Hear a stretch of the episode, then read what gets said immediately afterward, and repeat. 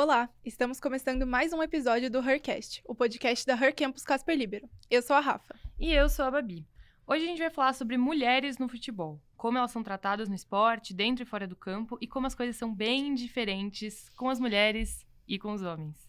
Com a Copa do Mundo no Catar aí, também vamos falar sobre como os times femininos são, ou não, né, reconhecidos em comparação com os masculinos. A gente também vai trazer para nossa conversa um filme que mostra bem essa questão da mulher no futebol, que é o filme Ela é o Cara. Bora lá! Hercast, um podcast oficial Her Campus Casper Libero.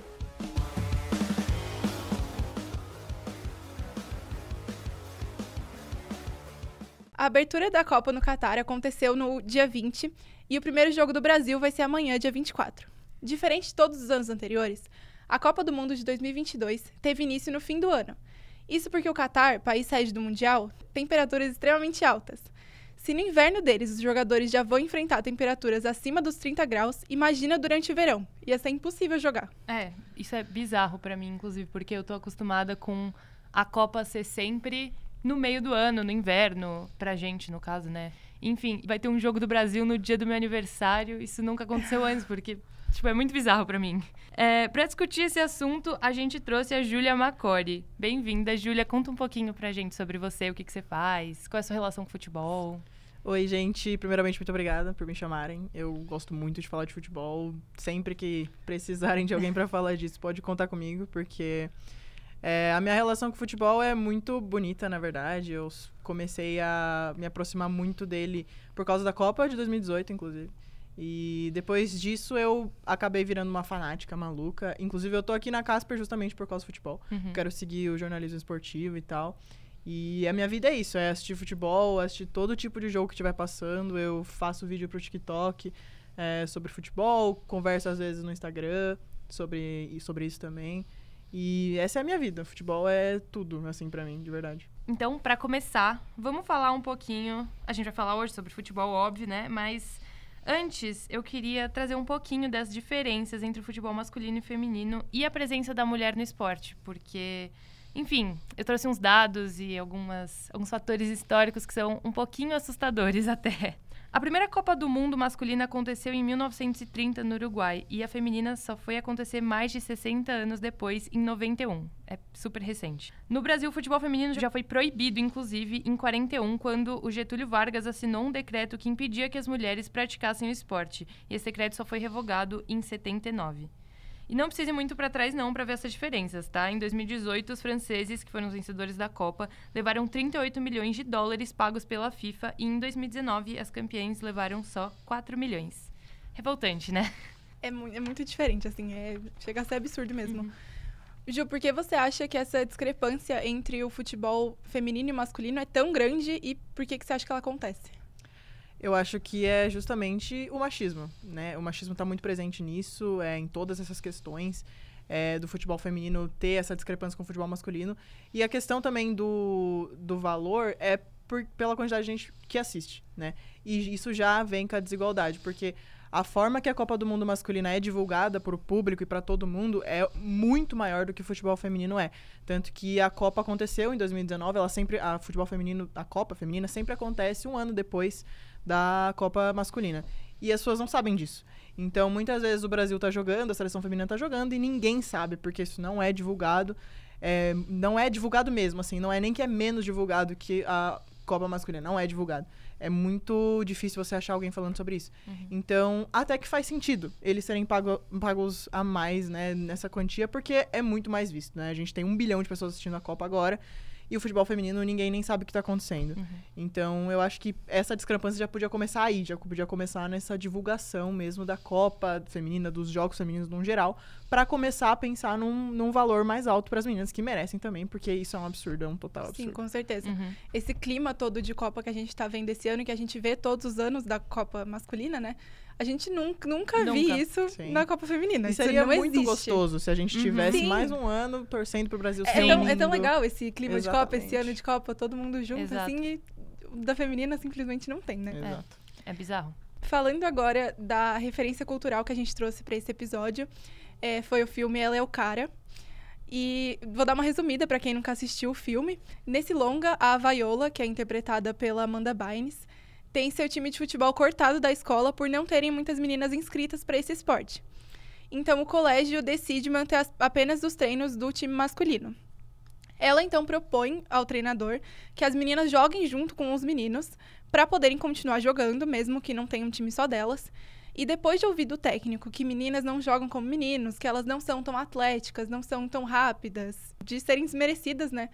Ela resolve fingir ser seu irmão Sebastian, que estava passando um tempo fora da cidade. Então ela coloca peruca, coloca uma faixa no tronco para disfarçar os seios, muda suas roupas, seu jeito de falar até seu comportamento e vai para a escola dele, tudo isso para poder jogar futebol no campeonato. Esse filme é perfeito, eu acho, para falar sobre esse estigma da mulher no futebol, porque é exatamente isso que ele retrata, né? A Viola, ela foi impedida de jogar no time com os meninos nesse caso, né? Porque o time feminino parou de ter na escola dela, não porque ela era ruim ou qualquer coisa do tipo, mas unicamente por ela ser mulher. Já que no fim do filme, quando ela joga no campeonato de fato, inclusive contra os meninos da escola dela, ela se mostra melhor jogadora do que muitos dos caras que estavam ali e ela salva o time. Uhum. A Viola é uma ótima jogadora. Inclusive, ela se passa pelo irmão dela, né? E ninguém percebe, mas por ser mulher, a gente vê várias vezes durante o filme que ela é muito esnobada. E assim, é um filme que ele é velho. Eu acho que ele é de 2008, não sei. Mas ele, assim, tem questões que são, tipo, meio retrógradas, assim, que hoje a gente já vê que são problemáticas. Mas ele traz muito dessas questões de mulher no esporte, a mulher no futebol, que eu acho que naquela época era uma coisa que estava começando a ser discutida com mais profundidade. Então é legal a gente ver isso. Ju, o que, que você acha da decisão dela de ter que fingir que é o irmão para conseguir jogar no time? É, eu acho que é o que você falou, é um filme muito antigo, então é realmente muito diferente atualmente, que as mulheres, pelo menos, podem jogar futebol, né? É, mas é completamente bizarro, né? Pensar nisso, pensar que ela teve que fingir que é o irmão dela para poder jogar. Só é o que a Rafa falou, é única justamente por ela ser mulher. Uhum. Porque ela jogava muita bola, inclusive falavam que ela jogava mais do que os metade do, do outro time. Então, assim, é muito bizarro e é muito assustador também, né? Que uhum. uma mulher não possa fazer o que ela quer por um uma masculinização ali de um esporte que devia ser de todo mundo. Cara, é, é assustador, de verdade. Uhum. E acho que é uma coisa que vem evoluindo, mas acho que ainda tem muita coisa para evoluir. Uhum. Mas acho que comparando com o que esse, a época desse filme, acho que a gente já deu uma boa melhorada. Né? Uhum. Eu também acho. Com certeza. A gente vê muitas dessas diferenças que a Viola passa no filme na vida real, como eu já disse antes, né? Em 2019, no último Mundial Feminino, a jogadora mais bem paga era Ada Högerberg. Eu não sei falar sobre o nome dela, ela é norueguesa. E ela, na verdade, nem chegou a defender a seleção na Copa por forma de protesto. Ela ganhava cerca de 452 mil dólares por ano. E na época, o Messi era o jogador que mais faturava no futebol masculino. Ele ganhava 127 milhões de dólares por ano entre salários e patrocínios, né? Esse valor é 282 vezes maior do que o recebido por Ada. Legal, né? Isso sem contar os investimentos nos times femininos, que é absurdamente menor que os masculinos. As condições de trabalho que as jogadoras são submetidas, muitas delas nem possuem carteira assinada e precisam exercer outras profissões. Então é bem complicado. É, a complicação do futebol masculino vai muito além de salário, né? Tem muita uhum. coisa envolvida.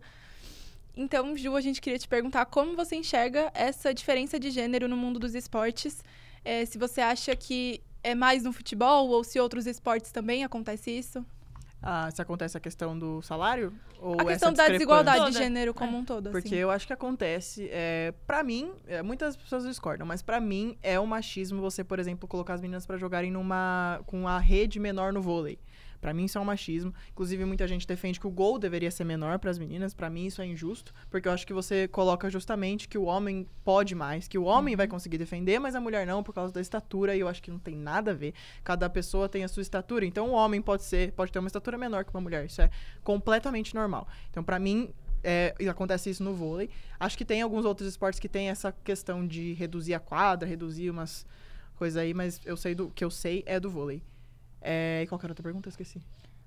Não, era isso, assim, essa diferença no, nos esportes, se é só mais no futebol, se é em outros também, não, eu também acho que é em outros, e eu acho que uhum. isso de você diminuir, por exemplo, a rede do vôlei, é, tipo, concretizar o machismo ali, uhum. de que elas conseguem menos, e por isso o lugar tem que se adequar Sim. a essa uhum. capacidade menor. Isso é Sim. absurdo. É eu acho que essa diferença de gênero, tipo, a diferença de gênero, no geral, acontece muito no esporte, então, enquanto a gente vê o futebol que é um esporte que é muito mais levado, tipo, pros homens e é muito mais considerado masculino, a gente vê esportes também que são dominados, assim, tipo, são vistos como feminino. A gente vê poucos homens Sim. é, ganhando destaque nisso. Enfim, eu acho que é uma questão que a gente tem que ver, né? Mas ninguém também vai querer cobrar, pagar menos pro homem porque é um Uhum, esporte feminino. exato, Então, exato. assim, é, tem Então- que ser um negócio igual mesmo. Uhum, sim. É, eu acho que o mundo dos esportes, ele tem esse problema grande que precisa ser resolvido. É, tem muito a melhorar isso em Uhum. vários, não só no futebol, né? Você já passou por alguma situação no esporte em que você foi menosprezada por ser mulher, seja jogando o esporte propriamente, ou você que tá nesse mundo do TikTok, que você fala dos esportes no Instagram e tal, jornalismo esportivo, né, que é o que você quer? Uhum. É, jogando não, nunca joguei profissionalmente assim, só na brincadeira, então nunca passei por nada. Mas sempre tem, né? Principalmente na internet, que é um meio muito difícil de lidar. Uhum. É, sempre tem pessoa que vai enviar DM pra você, te zoando ou te perguntando coisas. É, eu já recebi perguntas de tipo, é, nossa, quando eu vi que você falava de futebol, eu achei que você era gay. Então, tipo, sabe, umas coisas assim, Uhum. querendo dizer que se você é mulher e gosta de futebol, você é lésbica, com certeza, entendeu? Não, não Uhum. existe outra opção. É, já recebi muita, muita ofensa de tipo. é, é, comecei a ver, aí vi que era uma mulher falando de futebol e parei. Ah, porque tinha que ser mulher falando de futebol quando Nossa. discorda de alguma Uhum. coisa que eu falei, entendeu? Tem muitas essas coisas, mas acho que é lidando, não tem que lidar, né? Fazer o quê? A Uhum. internet tá aí pra, as pessoas falarem o que elas querem, infelizmente, né? E ofender muitas pessoas. Sim. Nossa, mas é, é absurdo, assim, você tem que lidar com É. isso, sabe? Você tá falando lá de um negócio que você Pois gosta é. e que você entende, e provavelmente muito mais que vários meninos, Uhum. e, tipo, você é menosprezada por é- causa é disso, sabe? Isso, né? E não, e não só, tipo, em futebol, mas eu acho que, no geral, nós mulheres passamos muito por isso. E é uma Sim. bosta, tipo, Sim. sério. Enfim. A gente é descredibilizada, Uhum, assim. né? Sim. Mas principalmente com futebol, né? Porque, Muito. porque enfim, é um assunto que é dominado É, por homem. Porque é masculinizado, né? Exato. Sempre foi. Uhum.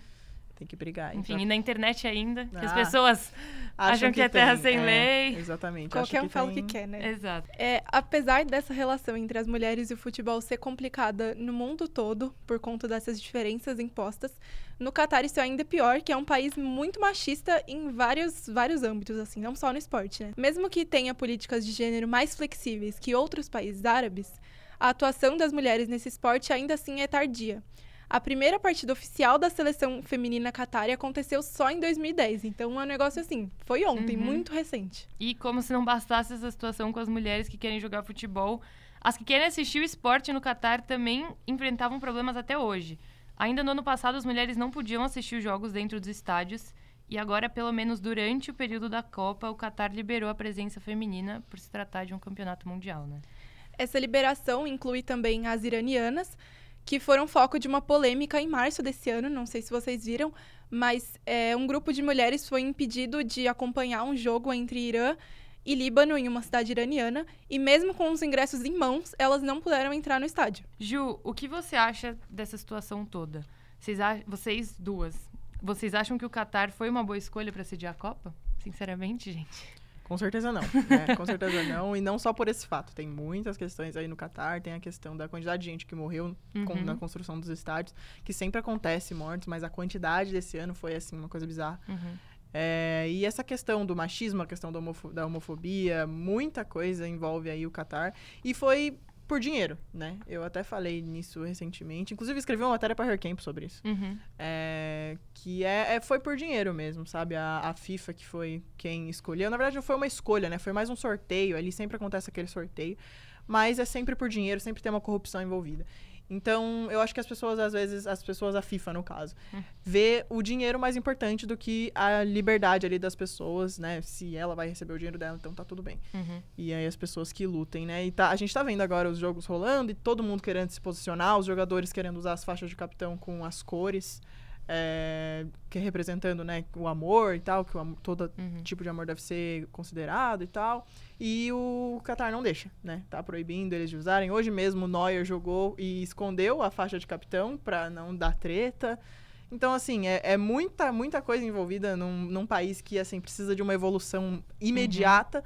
e que foi escolhido para sediar um dos maiores eventos aí do planeta. Isso é muito triste, mostra que talvez a gente esteja regredindo ao invés de evoluir Uhum, nessas uhum. questões. É, eu acho muito triste mesmo que o dinheiro, né, seja colocado assim acima da liberdade das pessoas e dos jogadores que vão estar lá e das pessoas que vão estar assistindo. Uhum. Então, essa questão delas não poderem assistir os jogos normalmente, isso vai ser liberado agora porque tem mais visibilidade e tal, mas depois vai voltar tudo que era antes, sabe? Então, é horrível isso. Uhum, É, eu acho que essa Copa tem várias questões. Tipo, óbvio, o clima de Copa é legal, a gente se diverte, a gente vê o jogo do Brasil, a gente torce. Mas tem várias coisas, né?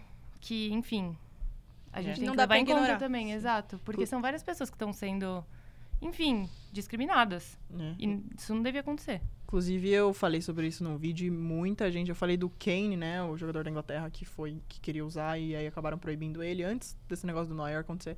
É, e aí muita gente, mas assim, muita gente mesmo comentou falando que tem que respeitar porque é a cultura do país. Então, assim, se você tem que respeitar uma lei que desrespeita todo mundo, que mundo é esse que a gente tá Uhum, vivendo, entendeu? Que, a- inclusive, as pessoas concordam, concordam de não poder usar uma faixa de capitão que não tá ofendendo ninguém, que tá só querendo trazer, sabe, a realidade pro mundo e fazer o Qatar entender que essas coisas, né, tem que ser aceitas. E, cara, isso, Aham. é, isso é bizarro. As pessoas colocam como a lei e não pode ser questionada, É. e se a gente não questionar, vai continuar sendo assim. Então, Sim. agora que tá tendo essa maior visibilidade de todas essas questões no Catar, eu acho que é o momento que a gente tem que falar mesmo e discutir esses assuntos, porque se a gente não questionar só porque é lei, vai continuar sendo, né? Uhum. Agora, falando da Copa Feminina, que a última foi em 2019, né? Essa especificamente, essa última, contou com muitos protestos, tanto por parte das atletas quanto dos torcedores. As reivindicações englobavam a igualdade de gênero como um todo, as diferenças de salário, premiação e infraestrutura. A Ada, jogadora norueguesa, não jogou na última Copa justamente por conta da desigualdade e como forma de protesto. Ela já tinha falado em 2017 que não iria se as condições não fossem is- iguais às da seleção masculina.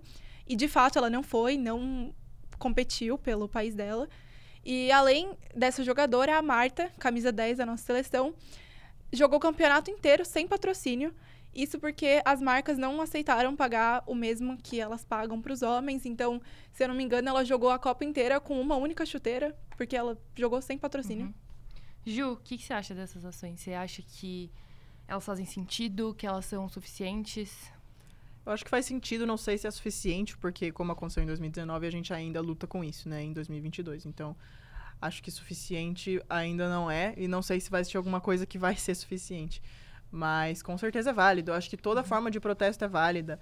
É, porque é realmente um absurdo. A, a Marta, que é uma jogadora, inclusive, que trouxe o futebol feminino pro. não só pro Brasil, mas, né, ela é um grande nome aí do futebol feminino. Então ela é muito importante. E ela se posicionar nessas questões é muito mais importante é, ainda, né? Principalmente, por exemplo, se a gente for pensar na nossa seleção masculina, que seria o Neymar, quem deveria se posicionar? Ele não se posiciona, né? Como a Marta, por exemplo, se posiciona, porque ela sofre isso na pele, né? É, a gente tem alguns jogadores da seleção masculina que também se posicionam sobre isso, mas eu acho que é muito importante ter uma figura importante que as pessoas, não só os brasileiros, mas que todo mundo afora vê como uma, como uma figura, né, que de respeito ali, é, lutando por essas coisas, né? Por um direito que, na verdade, não deveria nem ser lutado, né? Era uma coisa tão básica ali. Mas eu acho muito importante toda forma de manifestação. E além das próprias atletas, quem você acha que seria responsável por mudar, ou tentar mudar, pelo menos, a dinam- essa dinâmica de desigualdade dentro do futebol? Eu acho que as mídias. É, porque eu acho que essa desigualdade, como eu já falei, começa da, do ponto em que não é divulgado.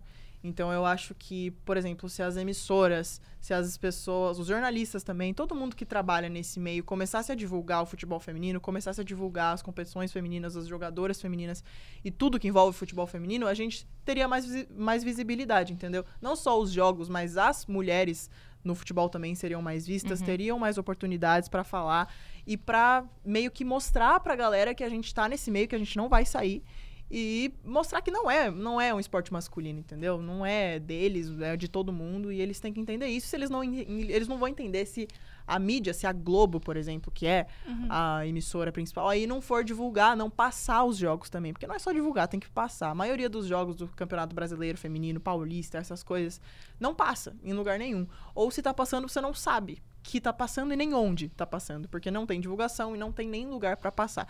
Então eu acho que começa aí, porque a partir do momento que começa a os jogos a serem assistidos, a serem divulgados, as pessoas assistem, começam a entender quem são as jogadoras, vão pro estádio assistir o jogo. Aí acho que essa desigualdade começa a se desenrolar, entendeu? E começa a ficar mais aberto. Hoje em dia mesmo a gente já vê muitos homens, que eu acho muito difícil, mas tem alguns homens que acompanham o futebol feminino, que gostam, que comentam, que vão no estádio. Eu, como corintiana, já fui muitas vezes nos jogos de futebol feminino, tem muita gente normalmente. Uhum. O Corinthians é uma grande potência do futebol feminino e tem muita gente que acompanha. Uhum. Então, eu acho que uh, o, o, Corinthians mesmo, ele divulga, né? O Corinthians divulga muito, as meninas divulga muito o futebol feminino. E isso é muito importante, porque a torcida é, enxerga isso, enxerga a importância delas e vai assistir, entendeu? Eu acho que isso falta para os clubes, para as mídias, para todo mundo divulgar, para isso começar a se desenrolar e acabar com essa desigualdade. Com certeza, acho que esse é muito importante, assim, a divulgação mesmo, porque hoje tudo, tudo é mídia e o que não está uhum. na mídia a gente acaba não vendo. Exato. Então, é muito importante isso mesmo, que seja divulgado para que a gente comece a ter interesse e tenha também onde ver, né? Porque, Sim. que nem você falou, uhum. tem isso que às vezes não é passado em lugar nenhum. E aí você quer ver e não tem nem onde ver. Uhum. Vamos então pro Fala Casper? Fala Casper. Esse é o Fala Casper, o quadro que a gente ouve o que vocês têm para dizer. A pergunta desse episódio foi: qual a sua opinião sobre a discrepância entre a valorização da Copa do Mundo masculina em relação à feminina? Oi, pessoal, tudo bem? Aqui quem fala é a Ked, uma jogadora de base de São Paulo Sub-17.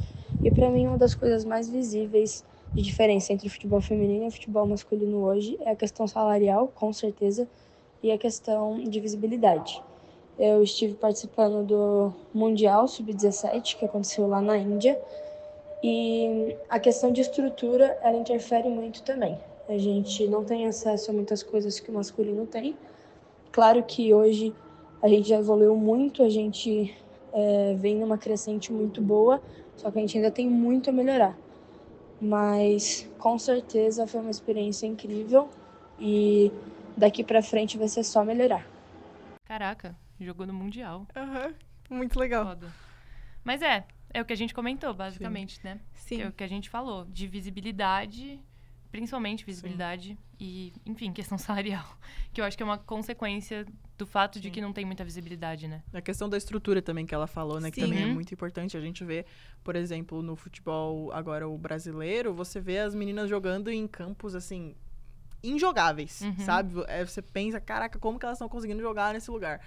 E, por exemplo, os times grandes de São Paulo que estão mais próximos da gente, né, Corinthians, Santos e Palmeiras, São Paulo, eles têm um estádio, né, para jogar. Tem o Morumbi, tem a Neoquímica Arena, tem o Allianz, tem a Vila, e as meninas são obrigadas a jogar em um lugar muito precarizado, entendeu? Uhum. Tanto que muitas vezes o Corinthians jogou na Neoquímica Arena, que foi onde eu fui ver, mas assim, são finais ou jogos importantes, semifinal. Agora, os jogos de começo de campeonato sempre são jogados na Fazendinha, que é, assim, é um lugar bom comparado aos outros dos outros times. Mas ainda assim, se você tem uma arena lá livre disponível, qual que é o problema de levar as minas para lá, entendeu? Uhum. E ainda uhum. chamar a galera para ir para lá, porque todo mundo quer conhecer a Neoquímica Arena. Então, ainda atrai público. Então, eu acho que isso, essa questão da estrutura é muito importante, que ela falou também.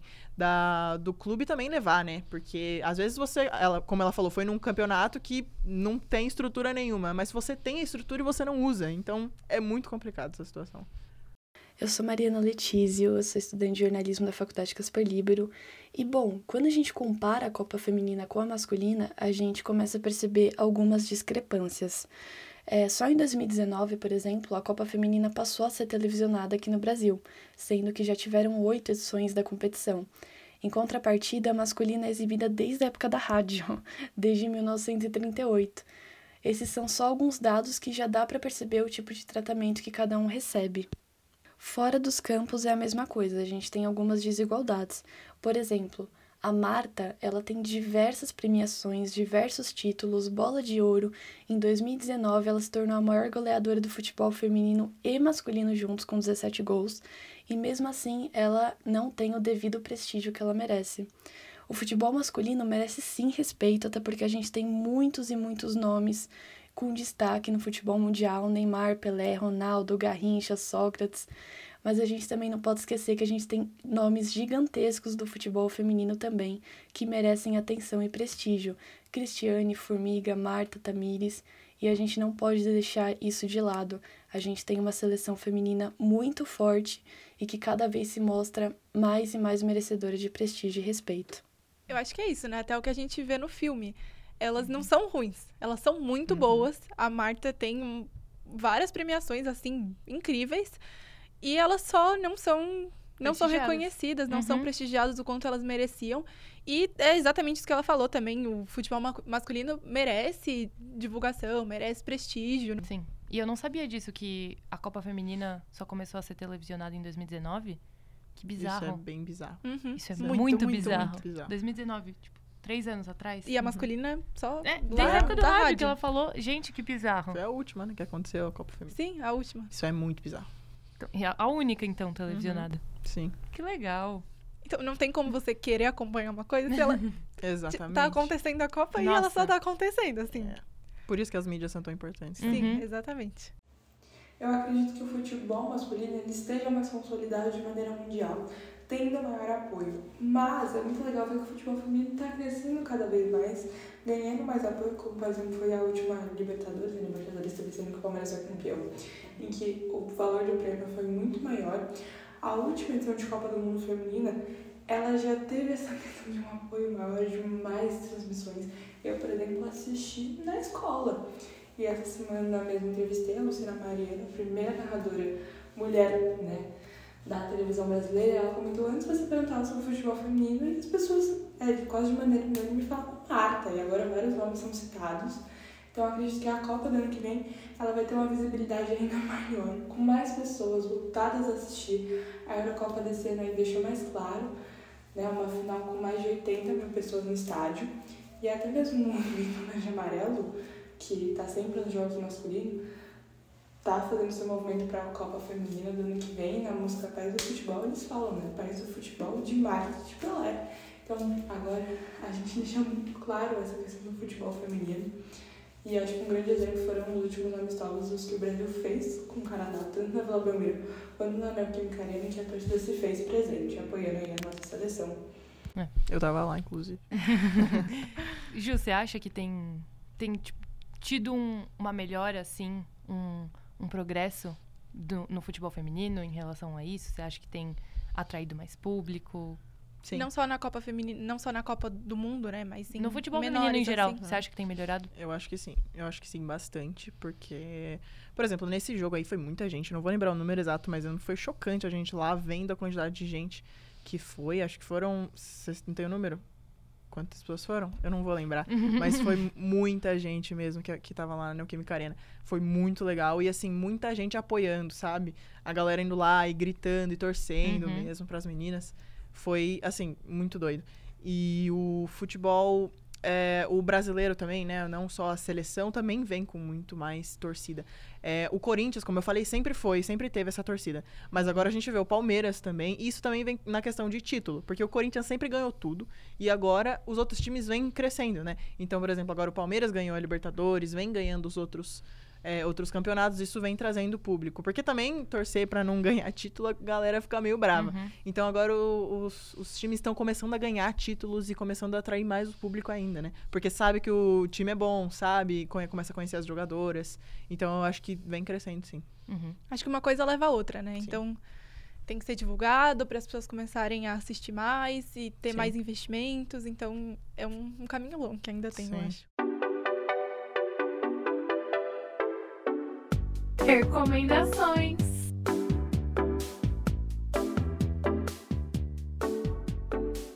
Bom, agora vamos para um dos nossos queridinhos do Hercast, o nosso quadro Recomendações. Assim como em outros episódios, pode ser um filme, um livro, música, série, a regra é que seja protagonizada, dirigida ou com autoria de uma mulher. E aí, meninas? A minha recomendação não tem a ver com futebol, mas é um livro que eu li recentemente. Uhum. que é Pessoas Normais, da Sally Rooney.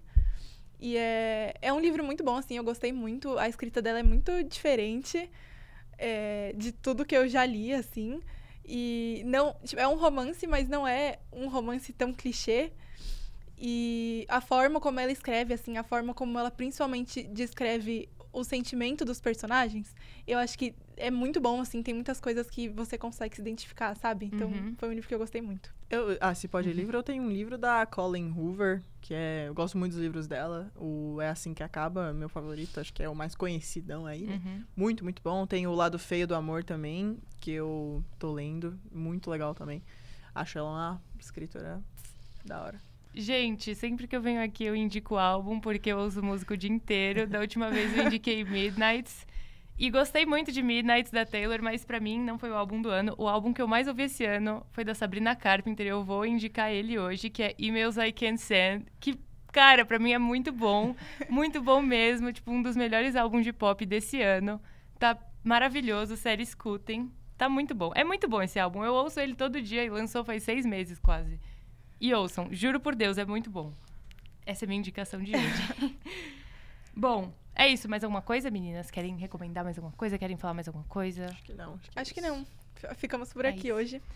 Ju, a gente queria te agradecer muito por participar desse episódio aqui Sim. com a gente. Foi incrível ter essa conversa. Acho que foi muito produtivo, eu Uhum. gostei bastante. É, obrigada a você também que escutou a gente até aqui. Uhum.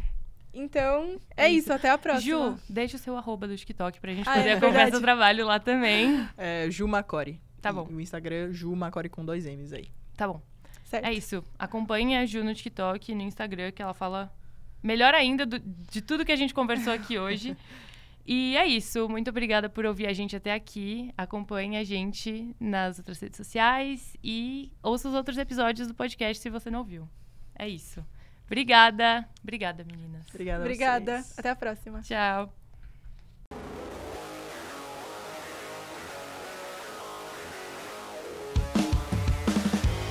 Pauta e produção: Letícia Rodrigues, Isabelle Brega, Luísa Borgli, Vitória Luz. Roteiro e apresentação: Bárbara Serra, Rafaela Maceu. Edição: Larissa Brandi e direção: Sandra Lacerda.